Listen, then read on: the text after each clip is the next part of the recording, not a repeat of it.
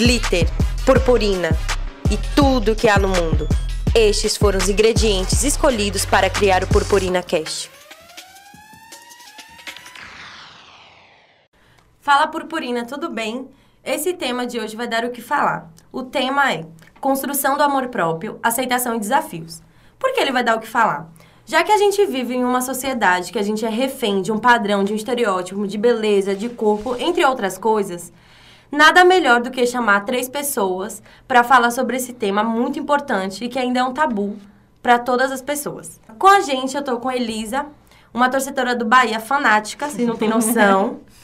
Estudante de comunicação, rádio e TV aqui na UNEB. Oi, gente, tudo bom com vocês? Meu nome é Elisa, como Bianca já falou, sou estudante de comunicação né, social do turno da noite. É, sou torcedora do Bahia fanática, né? Tô no meio do futebol já tem uns 4 a 5 anos. E é isso, né? Estamos aqui para falarmos sobre a construção né, das nossas ideias e de nos aceitarmos como nós somos. E ainda com a gente, Fabiana Ramos, estudante de inglês, mãe de um príncipe, João Vitor, e ama dançar. Oi, gente, eu sou Fabiana. É, como a Ianca já falou, sou estudante de inglês aqui da UNEB, calor ainda, né? é, e estou muito grata pelo convite, que eu amo falar sobre essas coisas. que bom. E por último, não menos brilhante, Milena Araújo, uma DJ estourada aqui da região. estudante de comunicação e veio direto de São Paulo para Coité para compartilhar um pouco da sua vida com a gente, né? Oi, eu sou Milena, sou caloura de Ianca e Elisa. Espero que elas me tratem bem nesse podcast.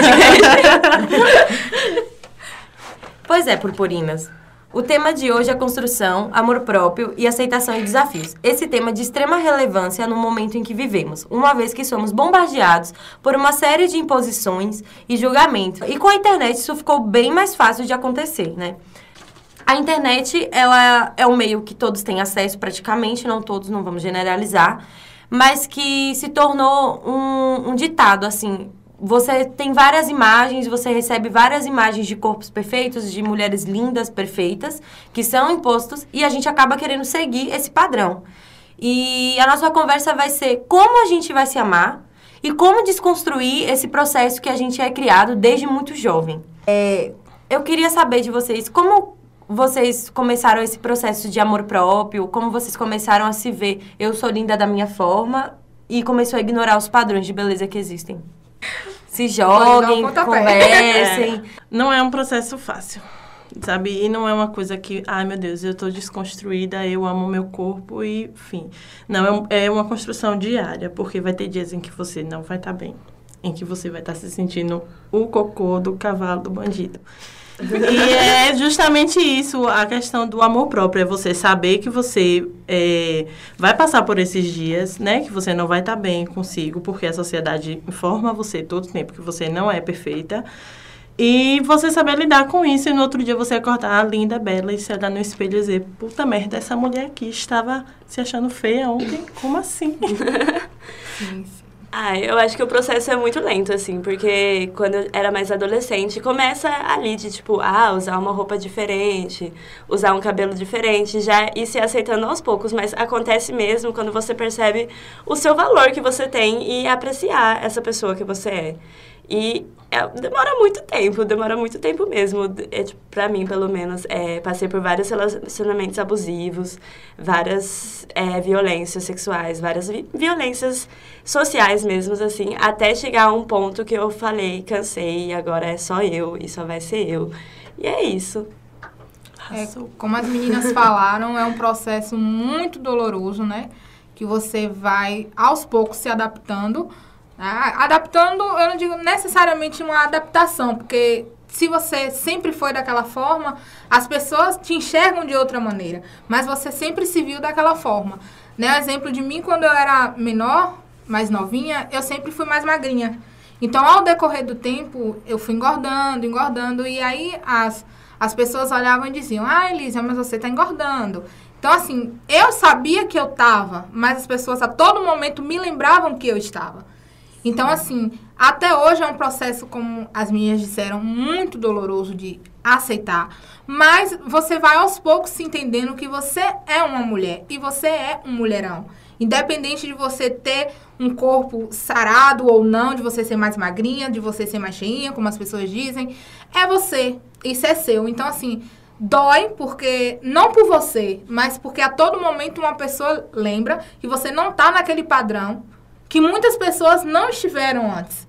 Né? Uhum. A exemplo que você pode ter, por exemplo, como nós estávamos conversando aqui antes, Boca Rosa, né, Bianca? Ela nunca foi tão magra como ela é hoje. E ela omitiu alguns processos estéticos, entendeu? Justamente para dizer às pessoas, ó, eu consegui emagrecer dessa forma, eu fiz dieta, eu me reeduquei, mas Ai, passa uma é assim. isso, é. passa uma ideia de que é só você, se você não tá bem com você, emagrece que você vai se tornar a melhor é. mulher do mundo. Como se fosse fácil. Sim, e não é assim, né? Se é. você acha que hoje se você se sente que você tá precisando é, mudar, como as pessoas dizem, aquele up na sua vida, que você saiba que é para você, não é para as outras pessoas, né? Sim, você não está se sentindo bem, você muda aqui, muda ali, mas não é porque as pessoas querem que você mude, mas é porque você quer você mudar. Quer, e você é. tocou num assunto, Elisa, muito importante, porque por mais que a gente venha recebendo da mídia esse, esse padrão, essa estética, a família começa.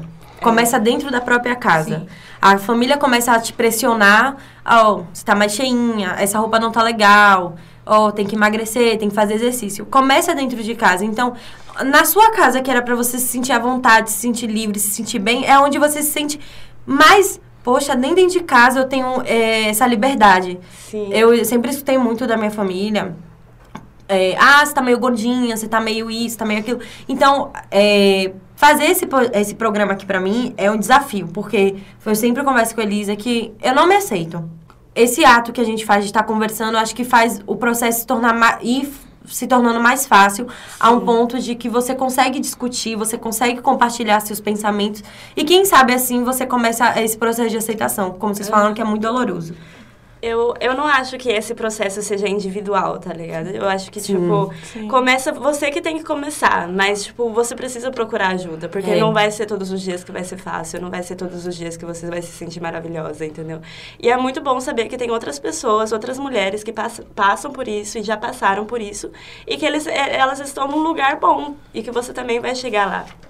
É, isso é a questão da rede de apoio, né? É. Que muitas vezes a gente se sente excluída do, dos principalmente na adolescência, como você falou mais cedo, né?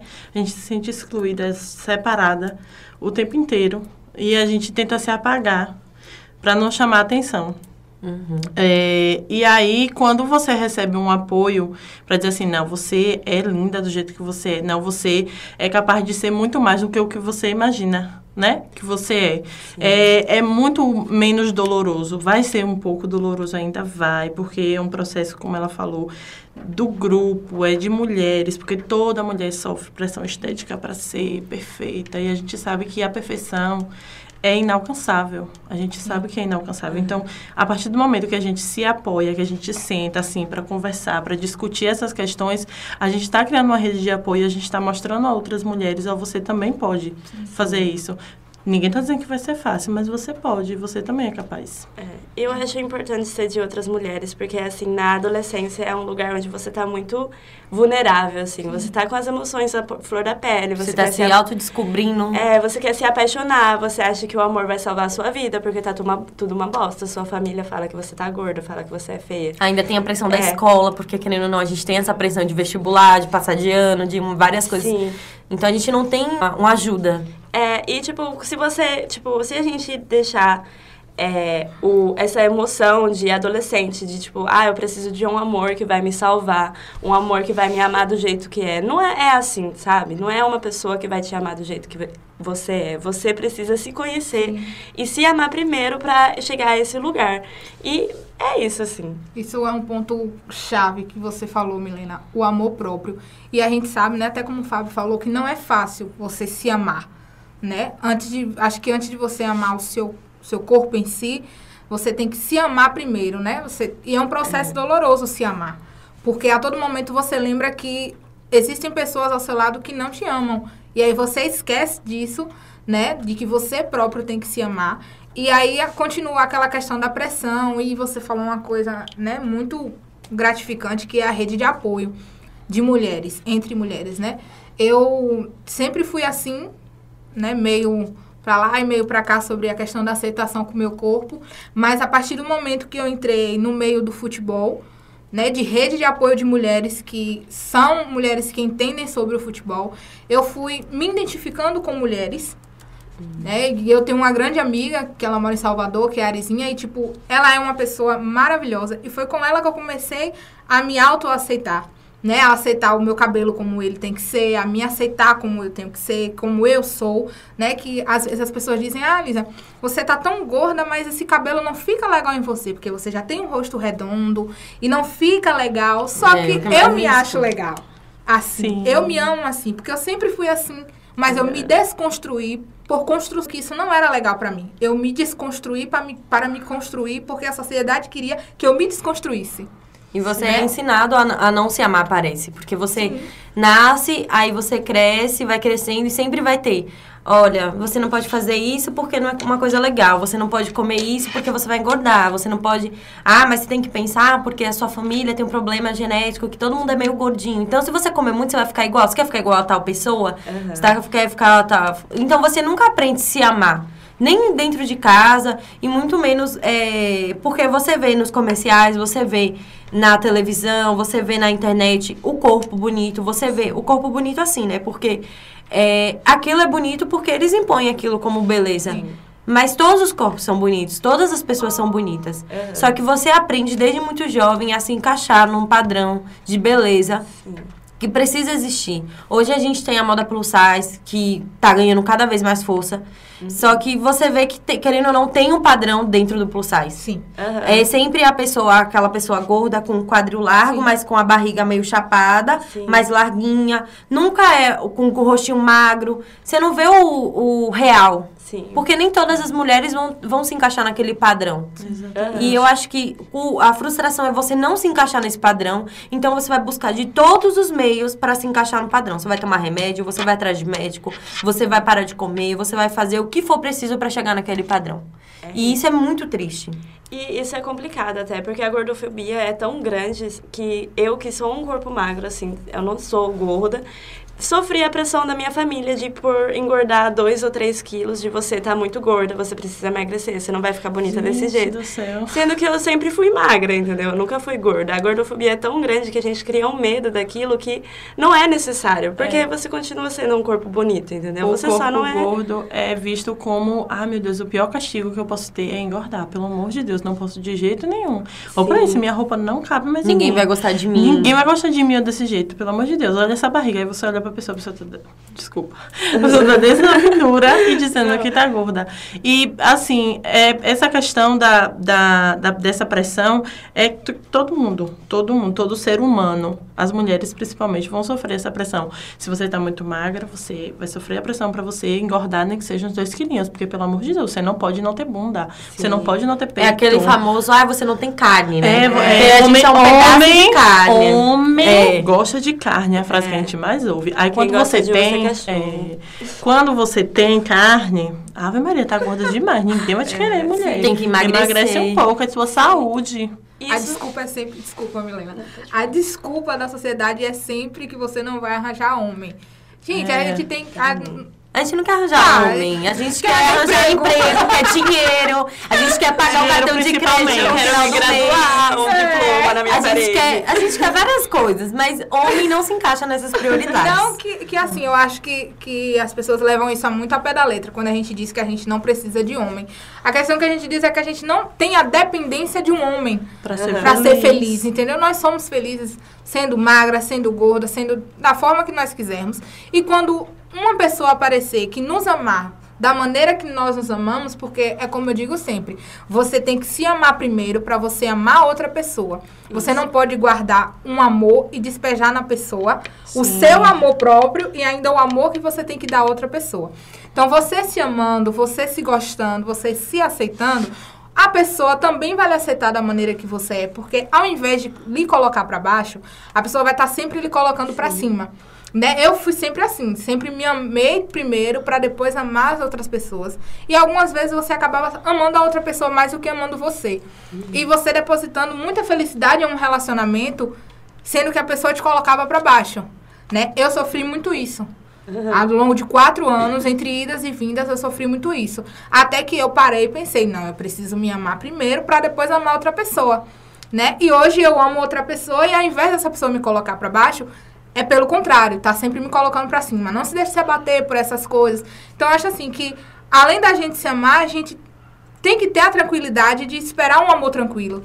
Né? Uhum. De não ter essa dependência de dizer assim, ah, não, eu preciso de ter uma pessoa ao meu lado porque eu não aguento Sim. mais estar sofrendo sozinha né? Sendo que a gente tem mulheres que podem nos ajudar com essa desconstrução esse de foi pensamento. Um, esse foi um erro que eu cometi muito, assim, durante a adolescência principalmente, que é quando você está muito vulnerável muito vulnerável mesmo e, tipo, procura depositar todo o amor que você tem em outro homem.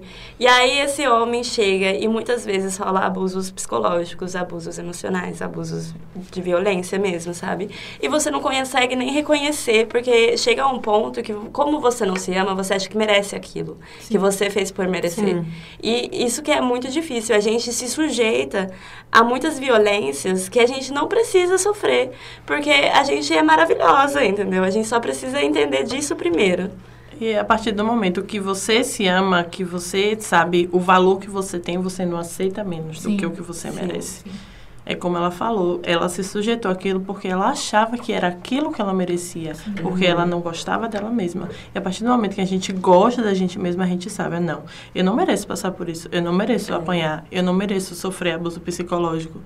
Eu não mereço estar me humilhando para ter o amor, o carinho de ninguém. E quando a gente fala de relacionamento, a gente não está falando só de homem, mulher, casal, né? Sim, é, sim. A gente está falando de relacionamento até de amizade sim. mesmo, que a gente sabe que tem muita amizade tóxica que tá ali com você. Ah, eu sou seu amigo, mas que na quer primeira sugar, oportunidade... Na primeira oportunidade, enfia a faca pelas costas. É, é complicado, porque... A, não, é uma pressão de todos os lados que você vem recebendo. Porque tem amigo que vai encher seu saco, tem amigo que vai falar: Ah, eu acho que não vale a pena você estar com essa pessoa assim, mesmo você às vezes estando feliz com aquela pessoa, mas não quer a sua felicidade. Então você tem que saber filtrar aquilo que é bom e ruim para você. Isso. Aí tem a pressão. É, de você não nunca merecer aquela pessoa porque seus pais não acham correto, você tem que achar uma pessoa que para eles é legal. Uhum. É, você tem que sempre estar tá bonita ou sempre tem que estar tá perfeita e arrumada em todos os lugares, porque você tem que estar, tá, porque você é mulher. E vocês tocaram um assunto sobre. Porque a gente acha que amor próprio é, é simplesmente ah, aceitar seu corpo e é isso. Não. O amor próprio vai muito além de corpo, vai muito. É, e, e a gente sabe que quando você se ama, é, ajuda outras mulheres que sofriam violência, violência doméstica, enfim, vários tipos de violência, a saírem desse do papel que elas estavam por exemplo, ah, eu apanhava do meu marido, enfim. A partir do momento que eu comecei a me amar, eu vi que eu não merecia isso. Porque muitas mulheres que apanham, ou muitas mulheres que sofrem, acreditam, como a Milena falou, que é, é. porque elas devem, devem acontecer isso com elas, porque elas merecem aquilo. É. E a partir do momento que elas se aceitam, se amam e sabem que elas merecem mais, elas simplesmente dão basta e vão correr atrás dos sonhos delas e não os sonhos da outra pessoa ou do que a outra pessoa deseja para ela eles rompem essa dependência emocional, né? É. Porque eu acho que é isso que a mulher sempre é muito ensinada. A gente sempre é ensinada a pensar nos outros. Ter uma dependência emocional para os outros, assim. Depender do seu filho, depender do seu marido, depender da sua, seu pai, não sei. Da é família. É aquele famoso é, frase, é, é, igual coração de mãe, sempre cabe mais um. É. Porque não é assim que funciona. Vai caber quem eu quero que caiba. Não vai caber sempre mais é, um. É, então, a gente esquece que a gente não é só a famosa mãe. A gente não é só aquela figura materna materna, que precisa cuidar dos outros. Que a gente também precisa cuidar de si. Sim. Eu passei por um relacionamento abusivo pesadíssimo com o pai do meu filho. E eu tinha essa dependência. Eu achava que eu não era capaz de jeito nenhum de criar o meu filho só. Então eu me mantinha naquele relacionamento com medo do que podia acontecer se eu saísse dele.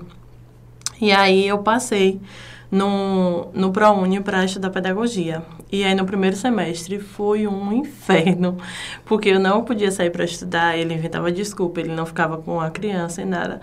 E aí foi naquele momento que me deu, sabe? Porque hum, foi sabe. o começo da minha independência, dizer, eu estou estudando, estou fazendo a faculdade. Então, se eu estou fazendo a faculdade, eu tenho um filho, eu posso muito mais do que isso.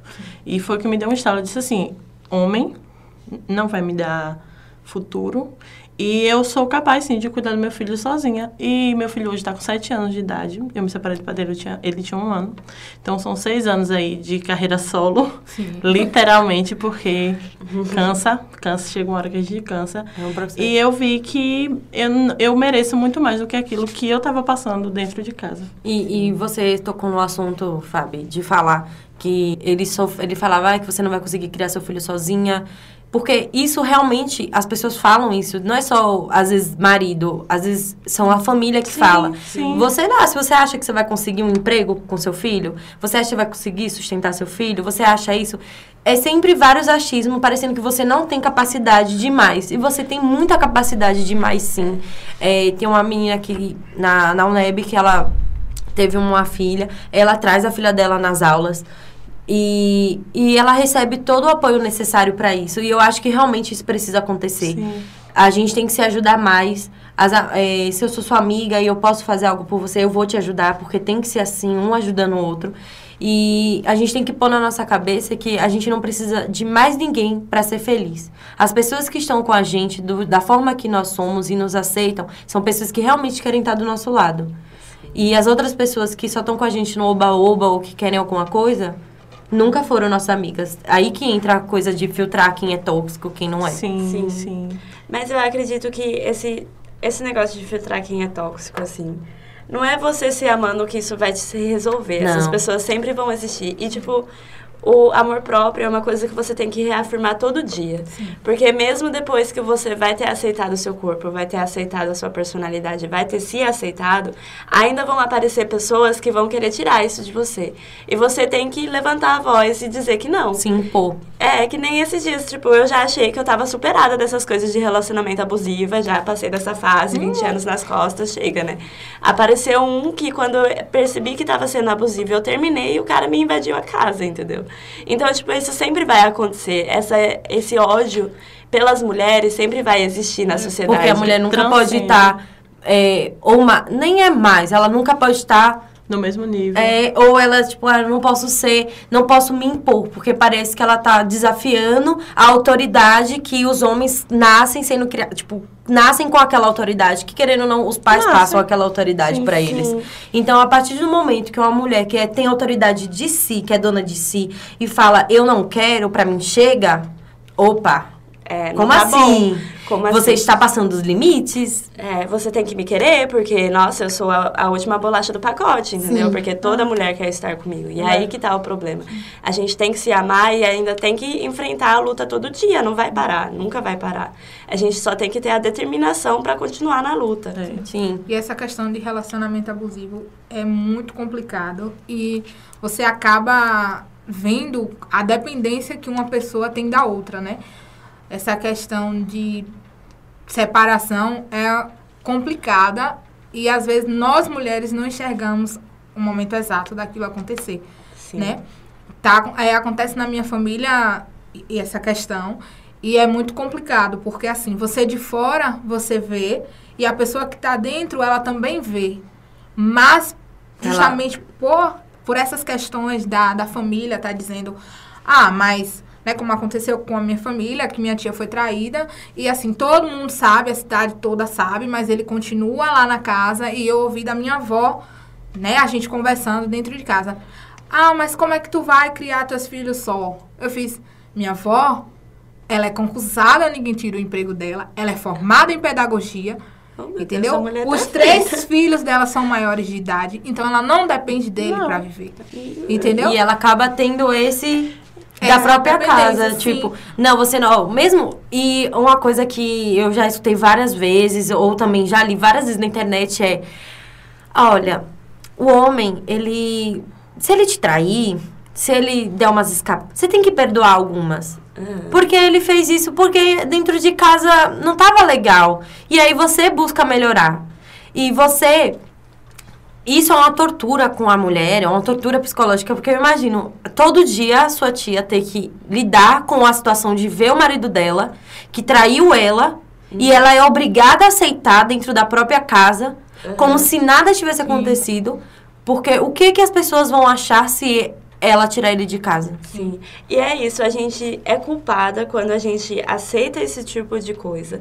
E a gente também é culpada quando a, gente, não, aceita. aceita. mais. Quando a gente diz não quero mais, vai aparecer milhões de pessoas falando você não consegue, você não pode, você não. Sabe? Só que é isso, a gente sempre vai ser criticada por tudo que a gente fizer. Então, por que não fizer uma coisa boa pra gente e não pra, Exatamente. pros outros, entendeu? Porque E a aí- crítica vai vir de qualquer jeito. Você fazendo É. o bem ou o mal pra você, a crítica vai vir. A gente cair. sempre vai estar sujeito a ser criticada. É. A mulher sempre vai ser ou a vagabunda ou a virgem demais. E é isso, entendeu? A gente precisa ir ao atrás do nosso bem. E não é fácil, a gente precisa de ajuda de outras mulheres para fazer. Mas é necessário. Sim. E a questão também, né, até um dos relacionamentos que você às vezes vai se colocando tão para baixo, tão para baixo, tão para baixo, que você vai se esquecendo de si, lembrando só dos outros. E aí quando você vai perceber, você tá desgastada, tanto emocionalmente quanto fisicamente. E aí é onde está a crítica da maioria das pessoas, que quando as, eh, as mulheres elas dão aquele up na vida que não querem mais e não aceitam mais aquilo, elas começam a se arrumar, elas começam a se colocar para cima. Algumas não se veem mais daquela forma, né? E aí emagrecem ou engordam mais. E aí vem aquela cobrança das pessoas: ah, ela terminou o relacionamento, agora fulana tá daquele jeito. Né? tem até Até a pra música, academia. Cabelo ok. Pois é, tá tudo ok. entendeu? Aí a mulher vai vai, pra não. academia, a mulher. a- aquela, aquele sofrimento. Por quê? Porque ela quer mostrar ao mundo que ela superou. Né? E isso não é um erro nosso, porque a sociedade nos cobra superação. Após um fim de relacionamento, né? Você Sim. tem que superar, você tem que superar. Mas não olha pra você e fala, você quer uma ajuda na superação? Sim. Entendeu? Você tá Eu tô precisando aí. de um É auxílio, sempre. qualquer é. coisa. Aí né? quando você fala da dor que você sente, né? Desse período, porque o período de separação né, de um relacionamento, seja num casamento, um namoro, é um período de dor. Por mais que você estivesse sofrendo naquele relacionamento, você sente o baque. Pô, agora eu tô só. Sim. E Eu tô só com um filho. Como é, o que, que eu vou fazer agora? Porque você, antes você tinha uma direção que aquela pessoa lhe dava. Por mais ruim que fosse, tinha uma direção. Você vai fazer isso, isso e isso. E agora que é você que tem que tomar suas próprias decisões. E aí, na maioria das vezes, as pessoas não entendem essa situação e acham, ai, mulher, vai se arrumar. Ai, mulher, vai fazer uma academia. Ai, mulher, vai pra festa. Às vezes a gente não quer, pô. A gente só quer curtir o nosso luto. E quando a gente se sentir bem pra fazer tudo isso que a gente, a sociedade acha que a gente tem que fazer, a gente vai atrás. E, gente, não é porque se separou que precisa ir pra academia, né? Porque é, entra outra, outra coisa que você falou, Elisa, é que parece que ah, a mulher se separou. Não, ela não vai fazer academia porque ela tá se sentindo bem. Ela vai fazer academia porque ela quer jogar na cara do ex. Ou arrumar ou, é, ou arrumar outra ou jogar na cara do ex. Olha o que você perdeu. Aham. Ele perdeu ela sem com a academia. Sim. Entendeu? E ela tá fazendo academia porque ela quer se sentir bem, porque ela. Não, eu quero fazer algo pra mim e vou fazer. Ela podia fazer um curso de culinária, ela podia fazer uma faculdade, ela podia fazer o que ela quisesse. Ela escolheu a Ela academia. podia passar o dia dormindo se ela quiser. É, um dia na rede, fazendo tricô. Queria.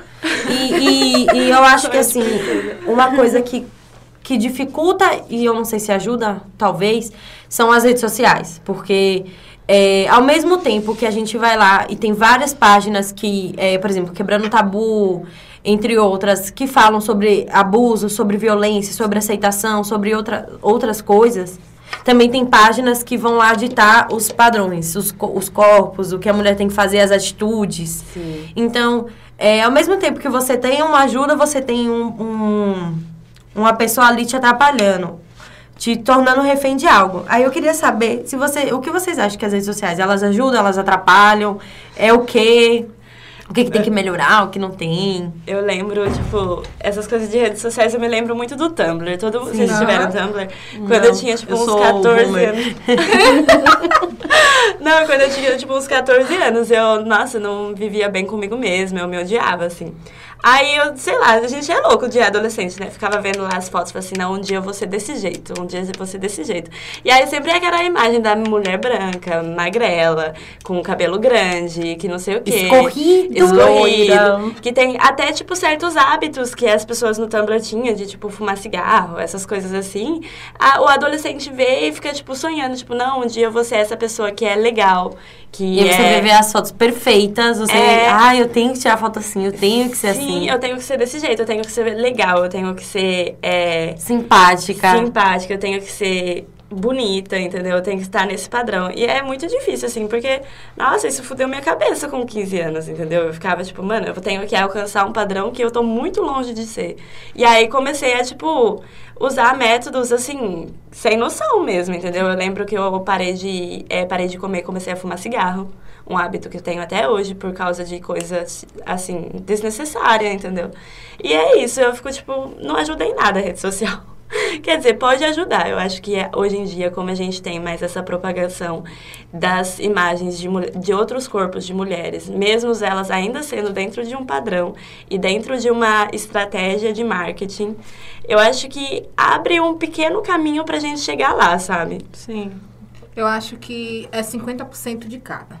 Ao mesmo tempo que a rede social te ajuda, ela te coloca para baixo né? E assim, eu acho que os lugares que das, da, de todas as redes sociais, eu acho que o local que mais te coloca assim para cima, eu acho que é o WhatsApp, porque você escolhe com quem você conversa, você escolhe a, a, o lugar que você adentra, sabe? E assim, nas, na, no, no Twitter, no Facebook, às vezes é uma coisa maior e você comenta uma coisa totalmente diferente, e aí o seu corpo é alvo de de ofensas, né? Então, assim, eu creio que ao mesmo tempo que atrapalha, ela ajuda. Por exemplo, você tem hoje, eu vi uma postagem no Quebrando Tabu, que você segue com quem você se identifica, né? Se você se identifica com tal cantor, você vai seguir tal cantor. Se você uhum. não gosta do outro, você não vai seguir o outro. Então, sendo você gorda ou magra, eu acho que você segue aquilo que você gosta e o conteúdo ao qual você tem certeza que, né, é. que ele é para você bom. Por exemplo, eu como uma mulher que as pessoas institulam como gorda, eu não vou seguir uma mulher magra. Porque é. todos os dias que eu ver aquela mulher magra, eu vou me sentir para baixo e vou querer estar como ela está. Então, Sim. eu creio, né, e nessa questão de nossos corpos serem usados como ofensas, eu acabei passando por isso até por coincidência, hoje, né, eu comentei em, um, em, uma página do Facebook sobre, não sei se vocês viram o vídeo do Cidade Alerta, que a mãe soube da morte da filha ao vivo. Ah, e eu comentei sobre a questão de que como era o programa antes do apresentador atual e como era com o antigo. E que eu tenho certeza que o, que o Marcelo hoje, ele vendo a, a forma que o programa tá, ele não se sente, se ele tivesse vivo, ele não estaria satisfeito com a formação né? E que eu não queria me formar para ser tão sensacionalista daquele jeito. Porque Marcelo Rezende foi, mas o, o comportamento dele, a ética dele, a empatia dele era para ser continuada, né? No programa. E aí a pessoa usou isso de ofensa para mim. Falou: ah, para você chegar igual a tal apresentador, você vai ter que emagrecer muito, secar muito. Eu fiz: e quem disse que eu quero ser igual a ele? Em nenhum aspecto eu quero ser igual a ele. Desde quando, para você gordo, ser uma boa jornalista, uma boa comunicóloga, é. você Sim, precisa ser magra? Justamente. Para você ser o que você quiser, você não precisa estar tá magra. Ou você tá gordo. Você é. é o que você é. E a sua própria competência vai lhe fazer chegar a qualquer lugar. Não é o seu corpo que vai te impedir de ser uma maravilhosa professora de inglês ou uma maravilhosa tradutora do inglês, seja onde você quiser atuar, nem uma comunicóloga, uma repórter, nada vai lhe impedir de você ser o que você quer ser, só porque seu corpo está titulado. Então, nossos corpos, eles são objetos. São rótulos, né? E são rótulos, é. entendeu? A pessoa te rotula para aquilo ali. Então, é por isso que eu disse, 50% ajuda e 50% ela lhe desmotiva. É, Elisa falou uma coisa que eu achei interessante. Que você segue o que você se identifica. A partir do momento que você está ali é, seguindo uma pessoa que está o tempo todo te impondo, ó, emagrece, toma chá de não sei o quê, toma esse remédio, toma não sei o quê. Você está querendo ser igual àquela pessoa, por isso que você segue ela, não é nem culpa sua. Sim. Sabe? Mas a partir do momento que você se entende como pessoa, como ser individual, e você percebe que tem outras pessoas parecidas com você, você passa a seguir aquelas pessoas. E é libertador. Sim, é. Eu sigo algumas pessoas gordas que antes eu não imaginaria nunca nunca seguir ou continuar a palavra daquela pessoa. É, por exemplo, Alexandra Gurgel, é, Raineon, Dora Figueiredo, que maravilhosa. é, e, é, Caio e. Deixa eu lembrar o nome do outro, meu Deus. Que é o namorado dele. Que são pessoas gordas. Dora Figueiredo está no meio termo. Ela tá, ela tá mais cheinha, mas ela ainda não é considerada gorda. Ela ainda é uma pessoa magra. É, e seguir essas pessoas que passam mensagens positivas em relação ao nosso corpo, que passam mensagens dizendo assim, pô, velho, numa sociedade tão, tão gordofóbica, tão, impo, que impõe tanto padrão, você ser você mesmo é um ato revolucionário. Sim, sim é, é, um você, é, é, um ato político. Você se aceitar, você se gostar. E você exigir que aquela sociedade tenha lugar para você. Porque é. a gordofobia está muito além de corpo. Assim, de você dizer, ai, aquele corpo é feio, aquele corpo é bonito. É acessibilidade. Sabe? Uhum. Eu, eu, quando eu chego aqui na UNEB, por exemplo, eu tenho que sentar nessa cadeira. Porque aquela outra cadeira acolchoada não, não me cabe eu fico desconfortável, isso me aperta, minha perna fica assim no chão, porque eu sou baixinha. Então, é, vai muito além, transcende esse negócio de amar, só amar o corpo. E aí, geralmente, entra aquela coisa, ah, você não cabe porque você não tá legal. Então, se você emagrecesse, você ia caber, sim. sabe? É porque você tá e doente. Não, E não, na é. verdade, é, existe vários tipos de corpos, vários tipos de gente, vários tipos de várias coisas. E, na verdade, a sociedade e os espaços têm que fazer para aceitar esses diversos sim. tipos tipos e não Sim. simplesmente achar uma caixinha onde ah, temos um tipo de gordo, um tipo de magro e um tipo de gente assim. Sim, aí a gente vai montar nosso, nosso lugar para esse tipo de gente e aí é uma pessoa mais gorda, a gente coloca duas ou três cadeiras e agora imagina, você dentro de uma universidade, você entra na sua sala, só tem uma cadeira dessa que um aluno está sentado, você vai se sentar na outra que não te cabe porque o espaço não proporcionou não isso. Proporcionou. Aí você senta, você se sente desconfortável, você às vezes não presta atenção na aula. Uhum. Porque, querendo ou não, você pode ter julgamento, sim. As pessoas nunca vão chegar em você, talvez, e falar: olha, amiga, não tá legal. Mas as pessoas vão te olhar, vão te reprovar, porque, tipo, ah, se você fosse magra, você cabia. Isso não é culpa da, da universidade, isso é culpa é sua. Culpa minha. Entendeu? E aí também entra a, a parte da empatia, tipo. Você vê que a pessoa tá desconfortável, não precisa você chegar e julgar ela ou falar, você quer trocar de lugar comigo? Simples. Não precisa você querer julgar o porquê dela estar tá desconfortável. É, simplesmente é ter empatia é. e falar: olha, eu posso trocar com você, essa cadeira para mim também não é muito boa, sabe? Uhum. Mas isso não acontece. Parece que você tem a necessidade de ofender. E quando você, você Fábio, falou uma coisa de, da gordofobia, porque hoje a, não é simplesmente você não gostar da pessoa gorda. É você usar o gordo como ofensa e incapacidade. Você, você vai incapacitar aquela pessoa. Por exemplo, você é gorda, você não pode fazer um esporte porque você vai cansar. Você é gorda, você não pode correr na avenida porque você, sei lá, o chão é, é, é íngreme e você pode cair. Você é gorda, você tem problema de saúde. Gente, não. Não é porque a pessoa é gorda que ela vai ter problema de saúde. Às vezes a saúde dela é muito melhor do que uma pessoa magra. Uhum. Ela tá muito mais saudável que uma pessoa magra. Ela consegue fazer muitas coisas. E vocês ficam procurando é, argumentos para ofender a, questão, a, pessoa. A questão de saúde relacionada a esporte está necessariamente no sedentarismo, independente da pessoa Sim. ser gorda ou ser magra. Se aquela pessoa for sedentária, se aquela pessoa não se alimentar bem, ela não vai ter uma boa saúde. Sim. E não quer dizer que porque uma pessoa ela se alimenta bem, que ela necessariamente vai ser magra, ou que uma pessoa que se alimenta mal vai ser necessariamente gorda. Tem Sim. gente que tem dificuldade de engordar e tem gente que tem dificuldade de emagrecer. Só que o pessoal não olha essas singularidades, entendeu? O pessoal só aponta o dedo, ah, você tá gorda, a qualquer momento você vai morrer, cuidado com o infarto. E, por exemplo, na minha família, você falou logo no início que família pressiona a gente. Meu Deus do céu, é dos dois lados. É, na família do meu pai, o pessoal tem muito problema de coração. Todos os meus tios, inclusive meu pai, morreram de problema de coração. E aí o pessoal fica em cima de mim, é, porque dos meus irmãos eu sou a mais gordinha. E fica um tempo todo em cima de mim. Fabiana, emagrece, pelo amor de Deus. Seu olha os seus tios, olha o seu coração, não sei o quê. Gente, eu faço exame periódico. Eu faço exame de colesterol, diabetes. Tudo. Eu pratico esporte. E eu, da, da minha casa, eu sou uma das pessoas mais saudáveis. Só que o pessoal só julga o meu corpo, o meu, minha casca. Sim. E você é muito mais do que só um corpo, do sim, que... É. Sim, e mesmo que eu fosse doente, isso não dá o direito a ninguém de chegar e ficar enchendo meu saco por causa disso. E sim, é, justamente, por exemplo, eu, eu tenho um problema com o corpo muito sério. É, é, é, é muito pesado. Tipo, ele já sabe. Tipo, de chegar e querer chorar e ficar em casa nunca mais sair. E, tipo, eu, sou, eu sofro muita pressão. Tipo, toda vez que, por exemplo, alguém ia me ofender ou que, que eu estava discutindo e a pessoa queria me pôr pra baixo, na hora eu falava do meu corpo. Na hora eu Uhum. desistia. Tipo, eu já fiquei tempo sem ir na praia de, de biquíni, porque eu não gostava do meu corpo. Colocava camiseta, colocava shorts. Não gostava de usar roupa X, porque eu realmente me sentia horrível. Uhum. E eu acho que eu melhorei um pouco, não 100%. Acho que eu ponho uns 30%, que eu era bem pior.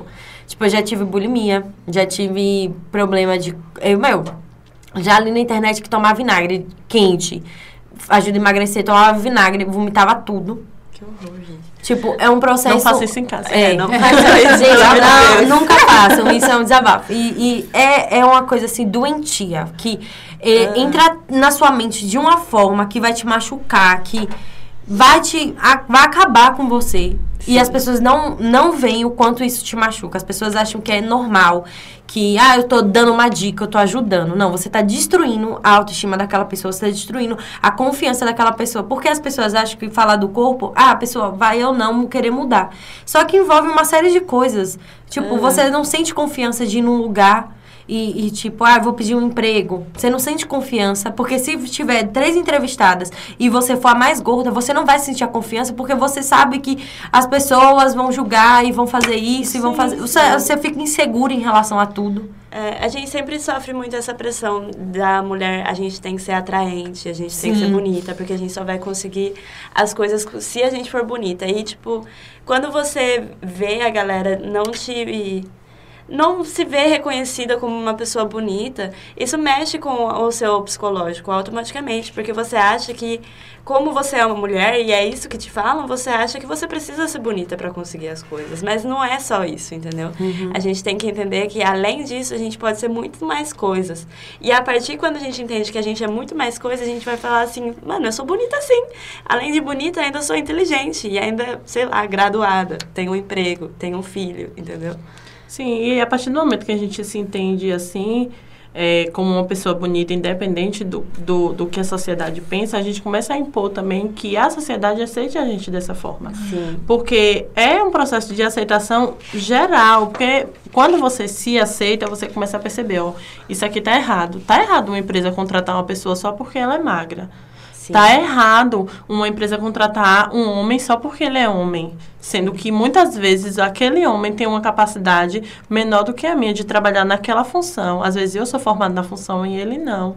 E ele recebeu a oportunidade e eu não. E você passa a lutar pelos seus direitos, você passa Exatamente. a lutar pelos seus sonhos. Você você deixa de se esconder atrás e uhum. você começa a estar na linha de frente e fala: não, vai ter que ser desse jeito, eu vou lutar e vai ser assim. As pessoas vão me aceitar da forma que eu sou, do jeito que eu quero, e eu uhum. não tô nem aí pro que vão falar. Sim, é sim. óbvio que você, muitas vezes, como vocês falaram, é um processo difícil, você vai ter que.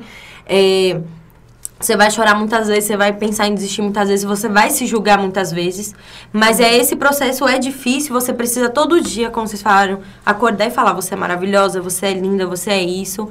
E, e, e deixa uma dica para quem vai ouvir a gente que, assim, ajudem as pessoas que estão ao seu redor. Não julgue, não machuque. Simplesmente deem palavras de apoio para aquelas pessoas, porque elas estão lutando todos os dias para se aceitarem.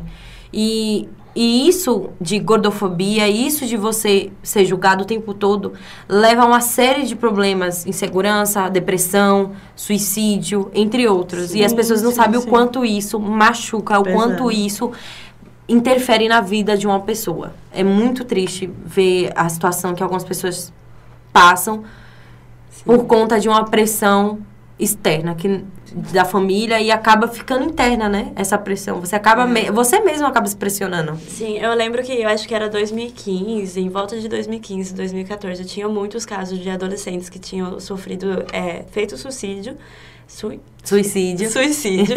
porque não encaixavam no padrão, assim, sabe? E, tipo, era uma época que todo mundo, tipo, tinha pressão escolar. Foi Sim. quando começou a surgir o bullying, eu acho, que a galera começou a rotular. É, é, porque... Isso, começou a criar-se esse debate e tal, que foi, tipo, imagina quantas pessoas adolescentes não morreram, entendeu? Porque não se encaixavam no padrão que é extremamente é só uma estratégia de venda. A gente precisa Sim. entender que é, o, a gente vive num sistema capitalista que vende essa imagem pra gente, porque lucra em cima dela. Lucra tanto quanto na comida, porque eles viciam a gente numa comida ruim, para depois vender pra gente que a gente tem que ir no médico, para depois vender também a academia, vender produtos de estética. Sim. E é isso, é uma grande venda, entendeu? E a gente precisa. A gente e contra isso é um ato revolucionário, não só pessoal, mas até de sociedade. Porque é assim que a gente vai começar a transformar a sociedade. Porque como que a gente aceita que vendem alguma coisa pra gente que não é saudável? A gente acaba virando comerciante da nossa própria vida. A gente começa a comprar aquilo que a gente acha que vai suprir as nossas necessidades. E, e é isso mesmo, o, o que Milena falou. É um sistema capitalista que vai comercializar tudo o que dê para comercializar. A gente estava mais cedo comentando do BBB. Eles vão comercializar, uhum. é, vão fazer o marketing, vão fazer tudo, porque Sim. sabe que a gente que está assistindo vai se interessar por tal Sim. peça de roupa, vai se interessar por tal batom e vai querer comprar. Sim. Isso acontece é, até com, como eu falei mais cedo, com a moda plus size hoje. A gente começa a vender os corpos, tipo, os corpos gordos, e não é isso que tinha que acontecer. Sim. Falando de Desculpa. Falando de moda plus size, uhum. é, eu tava com isso no início e acabei pa, pa, deixando passar. É, quando a gente vai numa loja que tem, né, a tal da seção plus size, que não é, é bem, né? que não é bem assim que funciona, porque se eu for vestir não cabe em mim. É, mas tem, né? Vamos, vamos dar os créditos. No papel. É, na tela nem no papel, bem na tela. Aí é, você chega numa loja que se intitula, né? Aí tem uma seção plus size. Aí você vai ver as roupas não chegam perto, né? É não é uma roupa fashion, não é uma roupa da moda, não é uma roupa é que tipo o resto pessoas... do tecido, é, eles fizeram aquela exemplo, costura. Ah, essa roupa aqui, ah, eu vou fazer só uma roupa maior aqui para caber naquela gorda ali. É. E tá bom, já é representatividade. E não é assim que a gente quer, não é assim que a gente está pedindo. A gente está pedindo que, poxa, olha pro nosso corpo também.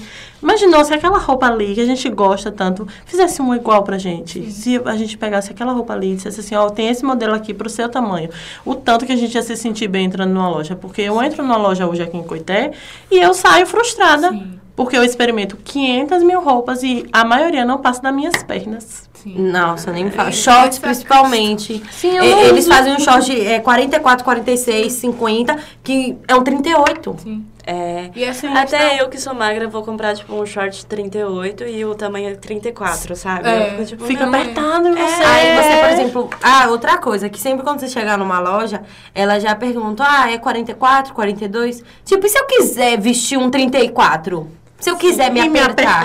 E aí? E aí chega, olha, moça, eu, tenho, eu, eu tenho aqui uma. Eu tenho uma sessão plus size. E aí você, mas eu gostei daquele cropped, mas não tem a sua numeração. Qual é? GG. Eu quero esse. Moça, mas não. Mas eu quero, gente. Eu posso querer usar um cropped, eu posso querer usar uma regatinha é. apertada, posso querer usar quantas coisas eu quiser. Mais desmotiva também foi essa questão que você falou de você chegar numa loja e ali ter um 46. Ok. E quando você for vestir esse 46 ou esse 48, ser uma numeração menor, né? Que ali no, no, na numeração da etiqueta é 46 ou 48, é. mas quando você veste é um 34. Né? É. E tem a questão também. Só passa a perna. Só passa a perna. Essa questão que você falou, Fábio, de achar roupas, não é só aqui em Coité. Em Riachão também, que como eu tô aqui, então eu vejo roupas aqui no comércio de Coité e também vejo no comércio de Riachão. E no final do ano eu tava procurando uma salopete para usar, né? Comprar e usar. E aí eu procurei, procurei, procurei as lojas todas de Riachão e não achava a partir do 46. Uhum. Fui em uma loja e achei o 46. Quando vestiu? Quando eu vesti, ficou boa, mas ficou apertada. Aí eu tive que ver um 48. O 48 já ficou muito grande. Uhum. E aí eu peguei, pe terminei pegando 46 por jeans. Quando eu fui ao caixa saber o valor, era mais caro do que o de 44 para baixo. É, Sim. isso acontece. Eu não entendo se são roupas, roupas, também. A desculpa é que eu acho que seja, que eles não falam, mas eu creio que seja, é porque eles, na mente que eles pensam, aqui usa pano demais, é. então eu vou colocar um valor a mais para eu tirar aquilo que eu perdi. Sendo que são roupas, de qualquer forma. É o mesmo entendeu? modelo, o é só a modelo, numeração o mesmo que muda. tecido. O que muda é só a numeração, que você vai fazer maior. Então, assim, eles colocam um preço maior. Eu paguei 80 reais em uma salopete, que aqui custa 65 reais. Ou menos. Ou menos que isso. Então, Sim. assim, eu paguei pela necessidade que eu estava no momento. Mas, assim, eu acho, na minha visão, é uma falta de respeito com o seu próprio cliente. E é como Milena disse, o capitalismo está aí nos obrigando a usufruir disso. Sim. Porque não temos outras escolhas. O É. plus size não é um plus size. A ideia agora é boicotar. Loja que faz isso. Eu mesma, eu compro tecido e mando fazer Sim. numa costureira. Isso é muito Sim. mais barato do que eu ir numa loja e pagar, por exemplo, 80 reais na salopete. Que vai Um ficar taco- apertado e que se eu um respirar... taco de pano, porque é um taco de pano. É, não vai é. ser o corpo inteiro. Você vai ter que usar outra peça de roupa, ou seja, aquela roupa para você usar ela completa, Você tem que usar você vai gastar muito mais do que Ah. 80 reais, entendeu? É. É, uma coisa que eu percebo também, assim, tipo, em questão de roupa e um corpo padrão, assim, tipo, foi uma coisa muito sutiã, assim, sabe? Porque sutiã sempre é, tipo, pelo menos no meu caso, sempre, tipo, eu sou, eu sou magrela, mas eu não tenho peito. Só que eles acham que pessoas que não têm peito, mulher, é, tipo, criança de 12 anos. Só que, tipo, eu não sou rosinha, de lacinho. Às vezes você só quer ser sexy, É, cara. e e, não tipo, eu não sou uma criança de 12 anos, então o sutiã nem cabe nas minhas costas, assim. Eu tinha que ficar toda apertada, assim, porque, tipo, eu não ia comprar um negócio assim pra ficar um monte de ar. E ainda põe aquele esboço infantil, horrível. Aí eu não, eu não posso, eu, eu, inclusive eu não posso usar sutiã, eu não consigo usar sutiã porque eles não cabem nas minhas costas, entendeu? Tipo, senão eu vou ficar com as costas toda fodida. Tudo isso porque, tipo, os Por caras. um caber um sutiã de 12 anos e você que É, tem 20. então. E ainda quando você compra os top, é sempre bege daqueles de velho. Ou aqueles rosa choque, Sim. que só cobra... Ah, Vem horrível. com Qual é o problema com assim. rosa? Não entendi. Não, minha cor favorita é rosa. Minha cor favorita até que eu amo rosa. Só que é aquele rosa com borboletinha que você às vezes imagina, você quer só colocar uma renda e não tem. Aí você É. tira lá, aí você tira lá a roupa. Mas isso não acontece só com gente magra. É. Isso, tipo, você vai comprar um sutiã, meu, você vai vestir os 50 ou pra cima, não- o tecido não vai. Você tem que colocar no primeiro. E fica tudo errado. Ai, uns negócios. E às vezes tem gente que é gorda e tem um peito bem pequeno. Uhum. Aí você vai comprar um sutiã pra uma pessoa maior, né? Aí você fecha o sutiã aqui, aqui sobra espaço. Assim, É, Botar uns papéis de bota uma Meia. aqui. Ou meia. É, gente. É, pra poder encher o sutiã, porque os Tem vários tipos de laricinha. E assim, vocês têm que criar calcinha para vários tipos de laricinha. Não é para um tipo de laricinha. Porque tem a larição, tem a laricinha, a laricinhazinha e tem a maior. Então, assim, gente, criem calcinha para Tem todos os tipos de. Larissa. E também para os todos os tipos de bunda. É. Porque Ai, meu Deus. o G é o P.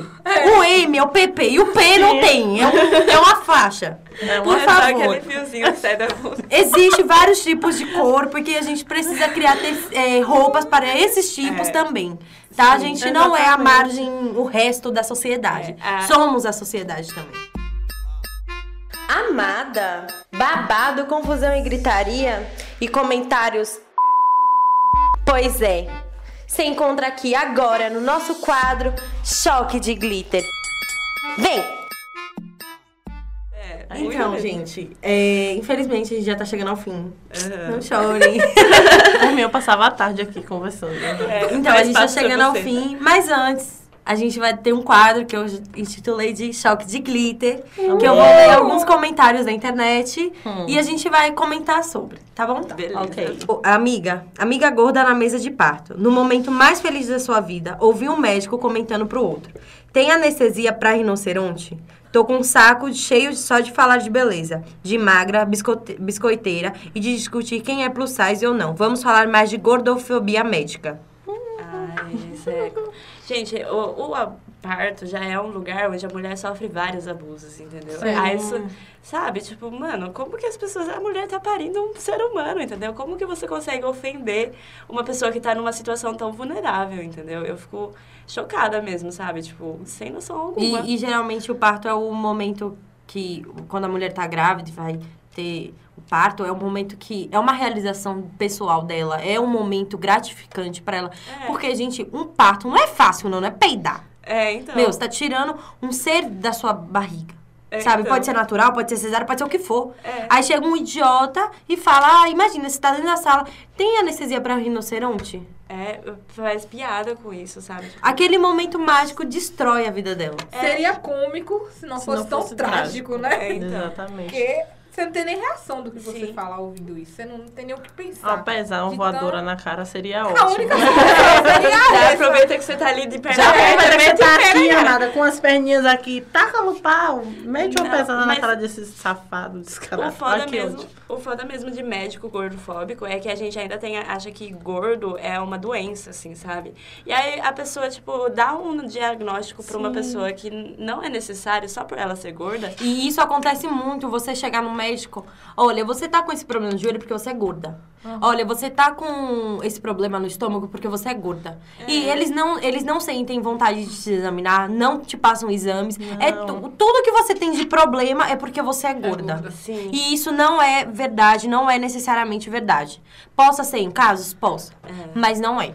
Eu- E- e- Eu tenho escoliose. Desde novinha, bem novinha. E aí, quando eu fui fazer o tratamento, eu tive que fazer o tratamento no Hospital Sara, em Salvador. Estava muito grave.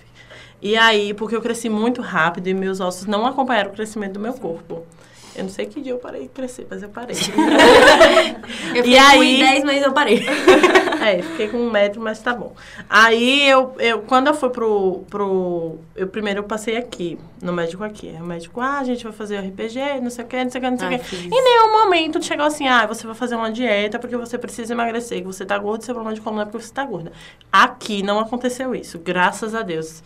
Amo, amo, amo o médico que me atendeu aqui. Quando eu fui pra Salvador, primeira coisa que o médico me falou quando eu tirei todos os raios-x lá de novo, tudo direitinho, você vai precisar emagrecer, porque se, sua escoliose é porque você tá gorda e seu corpo não aguenta o seu tamanho.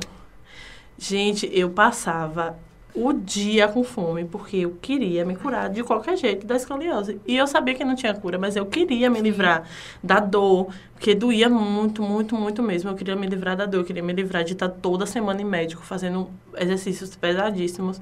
E aí eu acabei mesmo me, me, me emagrecendo obrigatoriamente. E a partir desse emagrecimento, eu passei a ter gastrite. Até hoje eu tenho gastrite. Eu vivia passando mal na rua. Direto. Isso em Salvador, gente. Eu saía sozinha de ônibus e passava mal dentro de ônibus. Eu vivia reclamando de dor de cabeça. Eu não tinha disposição para estudar. Eu não tinha disposição para fazer nada. Porque eu me privei de alimentos que eu gostava e que me faziam bem para comer só coisa sem sal, sem óleo, sem, para poder emagrecer obrigatoriamente. E você também precisava emagrecer. emagreceu porque você queria ou porque era uma escolha sua. Você Não. emagreceu porque um médico idiota foi lá e falou: É. esse problema seu aí. E você cansada de sentir aquela dor que você sentia, você, ai, vou ter que vou ter fazer, fazer, isso. é. Então você. E eu era uma criança, pô, eu tinha 16 anos. Nossa, eu é tinha 16 nova. anos, eu não tinha essa mentalidade que eu tenho hoje de dizer, porra, minha coluna não tá doente porque eu sou gorda. Minha coluna tá doente porque minha coluna é doente. Entendeu? E hoje eu, eu sinto dor na coluna, porque eu vou sentir pro resto da vida que eu tenho escoliose. Só que assim, é, eu não, não tenho mais essa pressão de, de. Não diretamente de mim, né? Dos outros eu ainda tenho. Mas eu não tenho essa pressão vinda de mim dizer assim, ah, você precisa emagrecer, porque essa sua dor aí nas costas é, é da. É porque você tá gorda. É Aí essa culpa dor aí no sua. seu joelho é porque você tá gorda. Não, é porque eu tenho problema de coluna. E hoje eu me exercito muito mais do que eu me exercitava naquela época. Então, eu acho que eu me exercitar, eu, por exemplo, fazer uma caminhada, é, eu fazer uma caminhada, eu fazer uma natação, eu ir pra uma academia, que eu amo ir pra academia, por incrível que pareça, tá, pessoal? Eu amo. E academia com tudo Eu Gente, amo, eu não- gente. Eu amo puxar um peso, passar toda a minha raiva pra aqueles pesos e Eu deixar de lá. dar murro, de fazer alguma atividade assim que tenha vontade de matar alguém. Eu nem E aí se eu- levantar da cama mesmo. A partir do momento que eu pratico o exercício, se eu ficar sedentária dentro de casa, como eu fiquei nas férias, eu começo a sentir dor. Se eu danço, se eu faço qualquer outra coisa, a dor passa, a dor diminui. Então eu sei que não é por causa do meu corpo, é só eu me exercitar. Sim. Outro comentário, gente. Como não quer sofrer gordofobia se é gorda? E melhor deixar de, de drama se não quiser sofrer isso de novo. Emagrece, pelo amor de Deus. Isso foi um comentário feito na foto da Cleo Pires. Porque Cleo Pires engordou. A Cris não é gorda. Ela só engordou. Gente, Ela, ela é engordou e aí. Porque estão acostumados com. Porque a Cleo Pires é, a visão que. É, o, é o- como os homens dizem. O sonho de consumo, porque a Cleo Pires é sexo, tem um corpão, tem uma cara de safada. E aí é o que todo mundo. Aí a Fala partir do- abertamente de é, sexo. Fala abertamente de sexo. E aí, por ela é, ter engordado, opa, Não serve mais. não serve mais. E aí, comentário, isso na foto dela. E ela respondeu: Eu li isso mesmo? Ai, gente, minha nota pra você é dó.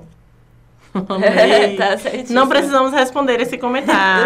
Ele já respondeu. Ela já falou tudo que precisava Uma salva de palmas para Ela, ela, ela respondeu por tudo. E, é, na minha opinião, É. eu acho que ela usou dela pra. Posso ser que tenha a ideia do marketing e tudo, né? Mas ela se aceitou da maneira que ela está, entendeu? E eu acho que é um incentivo para outras Sim, mulheres sim, também. sim, porque sim. Cleo Pires, como você falou, sempre foi aquela padronização, aquele sonho de consumo. Eu olhava as fotos de Cleo, me dava, eu, eu era apaixonada pela mulher que ela era. Que corpo, que mulher. É. E hoje eu vejo que ela tá muito mais feliz da forma que ela tá. Entendeu? É, eu acho que ela tá até mais bonita. É, da, sim, da tá maneira que ela tá. Porque ela tá feliz. Ela tá transbordando o que ela sempre quis, quis transbordar. Mas por ser filha de um cantor famoso, ser filha de uma, De uma grande atriz atriz, né? E, ah, se não me engano, ela é até roteirista também. É, então ela é uma mulher, acho que imposta por causa da sua mãe e do seu pai. E E seu tinha, irmão. e tinha todos os olhares voltados pra ela, né? Sim. É, sempre vive na mídia, né? novela, ela É. via na mídia, então ela tinha que seguir aquela padronização. E É. eu acho que ela se, se aceitou na última novela que ela fez. Foi, porque na última novela, ela, ela, no começo da novela, ela tava bem mais magra. Sim. E aí depois ela foi pra uma clínica de reabilitação ou psiquiatra, ou algo do tipo. Aí ela engordou na clínica. Sim. E aí depois disso ela continuou se amando dessa, Dessa forma. forma. Eu acho que pra ela tá, ela tá se sentindo muito mais feliz. Liberta. É, Pelo que ela transparece. Ela, ela se libertou dessa indústria, porque na verdade as, muitas pessoas viam Cleo Pires não como uma atriz, uma cantora, uma roteirista, enfim, o que ela é. Mas viam objeto. ela como uma pessoa sexy, gostosa, ou como um, um consumo. Tipo, Sim. vou consumir a imagem dela porque ela é muito gostosa. É, ou as mulheres por querer ser que nem a, É. ela, tipo, almejar aquele corpo, ou os homens por querer traçar ela, sabe? É. Usou a palavra correta. É, porque É. não tem outra palavra pra usar. É, esse comentário que fizeram na, na publicação de Cleo me lembrou um que eu vi ontem, para ser mais exata. Na publicação de, de Caio, que é um, um, um gay gordo, né? Que ele era um muso fitness, pra vocês terem noção. Ele Nossa. vivia, ele era viciado em academia. Imagina. E comida saudável, ele era viciado. E aí, quando ele se libertou disso, ele engordou bastante. Aí o pessoal, ó, Caiu massacra ele, massacra. Aí ontem, não, antes de ontem ele publicou assim. É, ouvi hoje al- alguém falar que preferia que eu tivesse câncer do que que eu fosse gordo.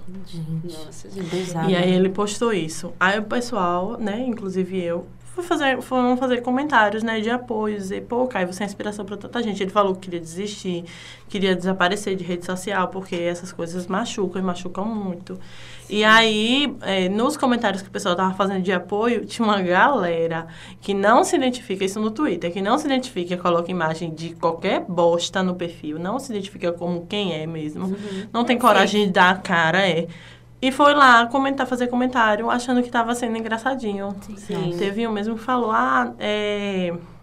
Eu, eu comentei assim, força, Kai, você é inspiração para muita gente, ele principalmente o McDonald's, é, principalmente para quem tá gordo. É, outra, outro hoje foi assim, é, como foi? Ah, por isso que sofre gordofobia. É por causa dessas coisas que sofre gordofobia. Aí o primeiro eu ainda respondi. Eu disse, amado, coitado de você, viu, que precisa estar ofendendo outra pessoa para se sentir suficiente na sociedade. Aí bloqueei. Aí o de hoje eu não, não me dei nem ao trabalho de responder, Responder. porque como ela passou pela situação de que uma pessoa usou o corpo dela para ofender, eu também já passei e eu não quero mais. Sim. Sim. Às vezes eu evito, é, eu às vezes eu evito de estar militando em internet, de estar postando coisa na internet e vou à luta, assim, eu chegar e conversar com a pessoa, como a gente está fazendo aqui agora. Porque eu sei que a primeira oportunidade que uma pessoa na internet tiver de ofender o meu corpo para silenciar a minha militância, ela vai fazer. Eu acho que é necessário a gente entender que as redes sociais não precisam ser tão abertas como a gente deixa elas, sabe? Você tem o direito, sim, de bloquear aquela pessoa que não te faz De bem. denunciar. Você tem de denunciar, Não é de tipo, deixar infantilidade. de seguir. Você precisa entender que a, a rede social, hoje em dia, faz parte da nossa vida.